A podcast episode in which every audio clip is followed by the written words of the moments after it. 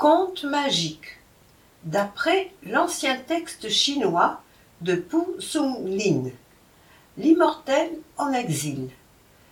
Traduit par Louis Laloy. La petite Ning. Wang Tse-fu avait perdu son père de bonne heure. Fort intelligent, il passait à 14 ans son baccalauréat. Sa mère, qu'il aimait beaucoup, lui recommandait toujours de ne pas se promener hors de la ville. Cependant, le jour où il fut reçu le premier à la licence, un de ses cousins, nommé Wu, vint le chercher pour faire un tour ensemble. Il sortait de la ville quand un domestique de l'oncle vint chercher Wu. Wang, resté seul, aperçut une jeune fille qui se promenait à l'aventure, suivie d'une servante. Elle tenait au doigt un rameau de prunier fleuri. Sa beauté rivalisait avec celle des fleurs, et on eût voulu cueillir sans sourire. Le jeune homme ne la quittait pas des yeux, au risque de paraître indiscret. Elle passa, et après quelques pas dit à sa servante. Comme ses yeux brillent. On dirait un voleur. Elle laissa tomber ses fleurs à terre et s'en alla, riant et causant. Wang ramassa les fleurs et rentra chez lui en proie au mal d'amour. Il cacha la branche sous son oreiller et se coucha. Il ne parlait plus, ne mangeait plus. Sa mère, inquiète, n'en pouvait rien tirer. Elle pria le cousin Wu, qui était venu voir le malade, de l'interroger à sa place. Et Wang finit par lui dire la vérité.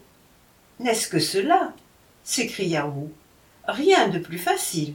Une jeune fille qui s'en va seule dans la campagne n'appartient pas au grand monde. Si c'est encore une enfant, c'est chose faite. Sinon, avec un cadeau de plus, nous en viendrons à bout. Il s'agit de vous guérir, et je m'en charge. Wu se mit donc en quête et revint après quelques jours sans avoir trouvé la moindre trace de la jeune fille. Mais comme Wang avait déjà meilleure mine, il prit le parti de le tromper. Je sais qui elle est, dit-il. C'est la fille de ma tante, donc votre cousine par alliance. Wang ouvrit de grands yeux. Où habite-t-elle? Continuant à mentir, Wu répondit À cinq lieues d'ici, au sud-ouest, dans les montagnes. Wang le pria de s'y rendre et lui fit une foule de recommandations que l'autre écouta avec la plus grande attention.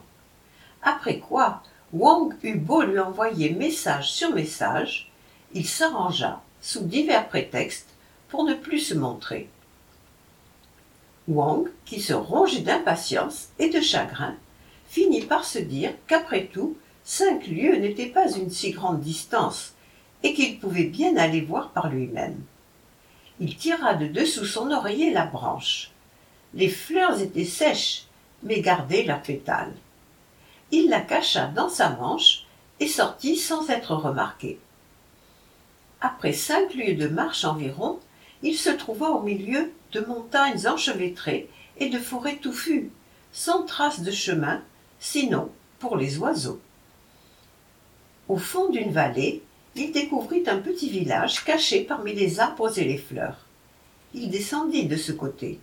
Les chaumières étaient en petit nombre, mais semblaient très bien tenues.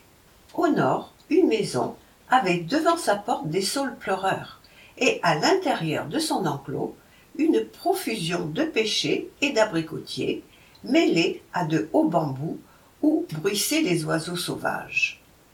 Il lui sembla discerner en ce jardin un pavillon, mais n'osant y pénétrer sans avertir, il revint à la porte d'entrée où il trouva un banc de pierre. Il s'y assit pour attendre. Soudain, de l'autre côté du mur, il entendit une voix de femme qui appelait Xiao Yung.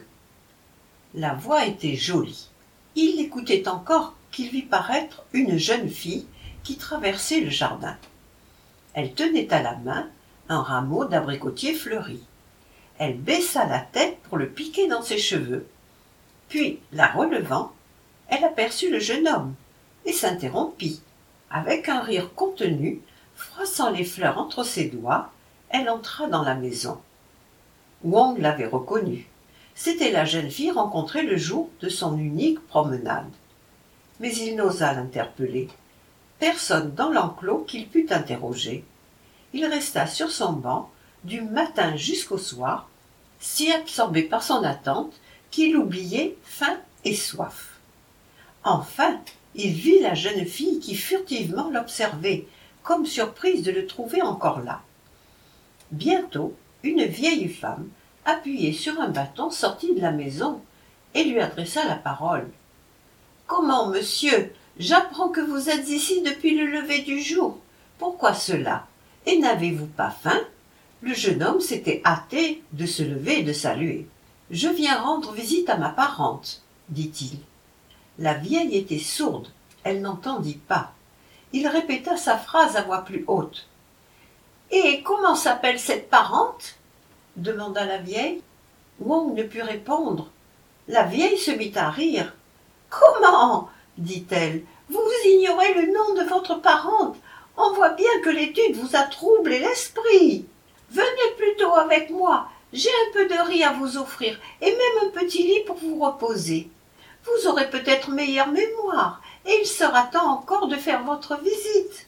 Le jeune homme, à ces mots, se sentit tout à coup grand faim, et comme il espérait en outre parvenir à se rapprocher de la jeune fille, c'est avec joie qu'il accepta l'invitation de la vieille femme. La porte ouverte, il vit des degrés de pierre blanche bordés par des massifs de fleurs rouges qui bientôt tournèrent à l'ouest. Là, on ouvrit une autre barrière et, sous un berceau de feuillages et de fleurs, on parvint à la maison. Les murs étaient brillants comme un miroir. Une branche de cognacier entrait par la fenêtre. La table et le lit étaient d'osier. Dès que Wang fut assis, quelqu'un vint regarder tout doucement par la fenêtre. La vieille s'écria Xiao Yung, il est temps de faire le dîner. La servante répondit à voix haute du dehors. Assis auprès de son hôtesse, Wang lui dit son nom. N'auriez-vous pas, répondit-elle, un cousin nommé Wu? Il se trouva que Wu était son neveu, le fils de sa sœur, et que Wang était en effet son parent par alliance. Nous sommes très pauvres depuis plusieurs années, ajouta la vieille. C'est pourquoi j'ai perdu de vue ma famille. C'est ainsi, fit Wang, que j'ai une cousine. Dans mon trouble, j'avais oublié son nom. Mon nom, répondit la vieille, est Xin. Mais la jeune fille qui vit avec moi n'est que ma fille adoptive. C'est la fille d'une seconde femme de mon défunt mari qui s'est remariée et me l'a laissée. Elle est un peu simple et n'a guère d'éducation, mais elle est gaie et ignore la mélancolie. Je vous la présenterai dans un instant. Quand la table fut desservie, la vieille dit à la servante d'appeler mademoiselle Ning. On entendit bientôt, derrière la porte, un rire étouffé. Petite Ning, dit la vieille, votre cousin est là. Derrière la porte, on riait toujours. La servante poussa la jeune fille dans la chambre. La main devant sa bouche, elle ne pouvait s'arrêter de rire. La vieille lui fit des gros yeux. Voilà une manière de se présenter devant un visiteur. La jeune fille reprit enfin son sérieux, et sa mère adoptive fit les présentations. Wong demanda Quel âge a-t-elle? La vieille n'ayant pas compris, il fallut répéter la question, ce qui donna à la jeune fille un nouvel accès de rire. Je vous avais bien dit, fit remarquer la vieille, qu'elle a peu d'éducation. Elle a seize ans, mais elle est innocente comme une petite fille. Wang, qui ne quittait pas des yeux la jeune fille, vit à ce moment la servante se pencher à son oreille. Ses yeux brillent toujours, comme si c'était un voleur, disait-elle à voix basse. La petite Ning éclata de rire. Allons voir, dit-elle, si les péchés bleus sont en fleurs. À peine levée, elle mit sa manche devant son visage et sortit bien vite à pas menus. Au dehors, on l'entendit rire tout à son aise. Madame Tsin avait invité Wang à rester quelques jours pour se reposer, et il s'était bien gardé de refuser. Si vous vous ennuyez dans notre solitude, avait-elle ajouté, vous trouverez quelques livres à lire et un petit jardin derrière la maison. Le lendemain matin, Wang trouva en effet, à l'endroit indiqué, un jardin d'un demi-arpent d'étendue où le gazon était doux comme du feutre et les fleurs de saule bordaient les sentiers. Il y avait là une maisonnette de feuillage montée sur trois poteaux et entourée d'arbres de tous côtés. Comme Wang s'était enfoncé de quelques pas parmi les fleurs, il entendit un murmure au haut d'un arbre et levant la tête aperçut la petite Ning. En le voyant, elle se mit à rire si fort qu'elle faillit tomber. Prenez garde, dit Wang. Elle descendit tout en riant, et au moment d'arriver à terre, elle lâcha prise et tomba. Wang la releva, non sans lui serrer un peu le poignet, ce qui la fit rire de nouveau. Elle s'appuyait à un arbre, ne pouvant marcher. Wang attendit qu'elle eût fini de rire pour tirer de sa manche la branche fleurie qu'il avait gardée et la lui montrer. Elle est sèche, dit-elle. Pourquoi la garder? C'est la branche que vous avez laissée tomber le jour de ma promenade, après l'examen. Voilà pourquoi je l'ai gardée. Mais pourquoi faire? Pour vous montrer que mon amour dure toujours. Depuis notre rencontre, j'ai tant pensé à vous que j'en suis tombée malade. Je ne me reconnaissais plus. C'est que je ne croyais plus vous revoir. Ayez pitié de ma douleur. Voilà qui est bien compliqué. Pourquoi regretter la rencontre d'une parente? Quand vous partirez, je dirai à la vieille jardinière de vous faire un grand bouquet. Êtes-vous folle? Comment folle? Ce ne sont pas les fleurs que j'aime, mais celle qui les a tenues. On aime ses parents, cela va sans dire il ne s'agit pas d'aimer sa parenté, mais de s'aimer comme mari et femme. Quelle est donc la différence?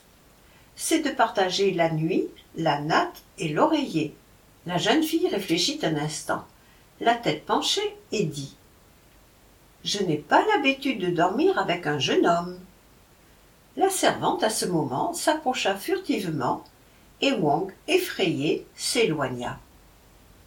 Un moment après, il retrouvait la petite Ning auprès de madame Tsin qui la grondait de son retard. J'étais au jardin et je causais avec monsieur Wang. C'était bien le moment. Le dîner est prêt. Quelle bavarde. Mon cousin me demandait de coucher avec lui. Wang, épouvanté, lui fit de si gros yeux qu'elle s'arrêta avec un léger rire. Par bonheur, madame Tsin n'avait pas compris mais elle questionnait avec instance. Wang inventa une autre réponse et gronda tout bas la jeune fille. Il ne faut donc pas parler de cela dit-elle surprise. On en parle quand il n'y a personne. Personne d'étranger, mais pourquoi s'en cacher à sa mère? Wang resta sans réponse. Le repas finissait quand des domestiques de la maison de Wang arrivèrent avec deux chevaux pour le ramener c'est sur le conseil du cousin Wu que sa mère, très inquiète depuis son départ, l'avait fait chercher dans sa direction. Wang demanda à madame Tsin la permission d'emmener la jeune fille pour la présenter à sa mère. Madame Tsin y consentit bien volontiers. Madame Wang ne fut pas peu surprise de voir arriver avec son fils une charmante jeune fille. C'est ma cousine, dit Wang. Mais ce que vous a raconté votre cousin Wu était de son invention. Je ne me connais ni sœur ni nièce. Cependant, au nom de Tsin, elle examina la jeune fille de plus près. J'ai eu, en effet, dit-elle, une sœur mariée dans la famille Tsin, mais elle est morte depuis longtemps. Cependant, cet enfant lui ressemble. Monsieur Wu, qui vint sur ces entrefaites, réfléchit un moment, puis dit cette jeune fille ne s'appelle-t-elle pas la petite Ning? Comment le savez-vous? dit Wang. Après la mort de votre tante, reprit Wu, son mari, M. Tsin, resté veuf, céda au charme d'une ogresse et mourut bientôt d'épuisement. Mais l'ogresse eut une fille qu'on appela la petite Ning. Elle reposait sur le lit dans ses langes, et les gens de la maison l'ont bien vue. Après la mort de M. Tsin, l'ogresse venait la voir de temps à autre. Elle avait même collé au mur une formule magique. Un jour, elle emmena l'enfant et disparut. Voilà l'histoire. M. Wu entreprit alors d'aller voir lui-même le village et la maison de la jeune fille. Mais il n'en trouva pas trace dans la montagne, envahi à perte de vue d'une végétation luxuriante, non plus que du tombeau de sa tante, qui devait être dans le voisinage. Quand madame Wang apprit à la petite Ning la disparition de son foyer, elle ne témoigna aucune émotion et se contenta de rire comme une sotte. C'était à n'y rien comprendre. Madame Wang lui fit mettre un lit dans la chambre des femmes de la maison. Au matin, elle vint la voir et la trouva occupée à des ouvrages de femmes, très adroite et appliquée. Mais elle riait toujours. Si on cherchait à l'arrêter, elle riait plus fort.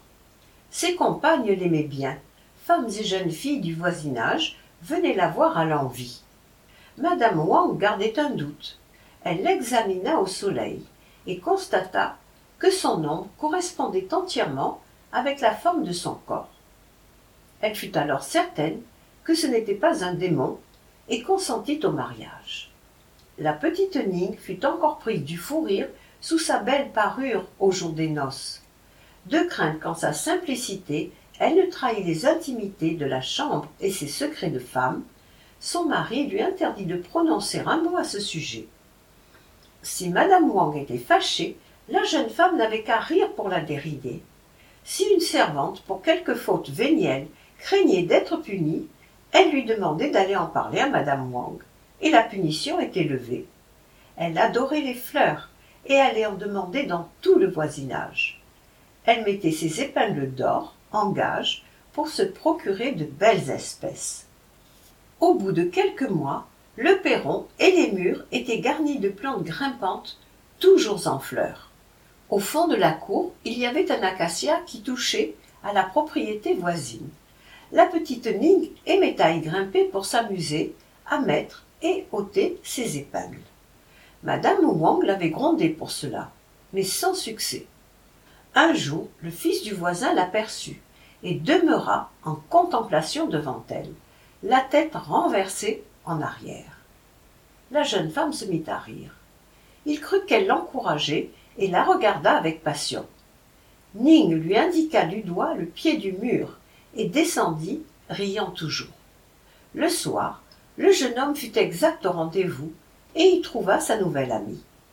Il se saisit d'elle aussitôt, mais au lieu même du plaisir, une douleur suraiguë le transperça jusqu'au cœur et le jeta à terre, criant à tue-tête. Son père et sa mère accoururent.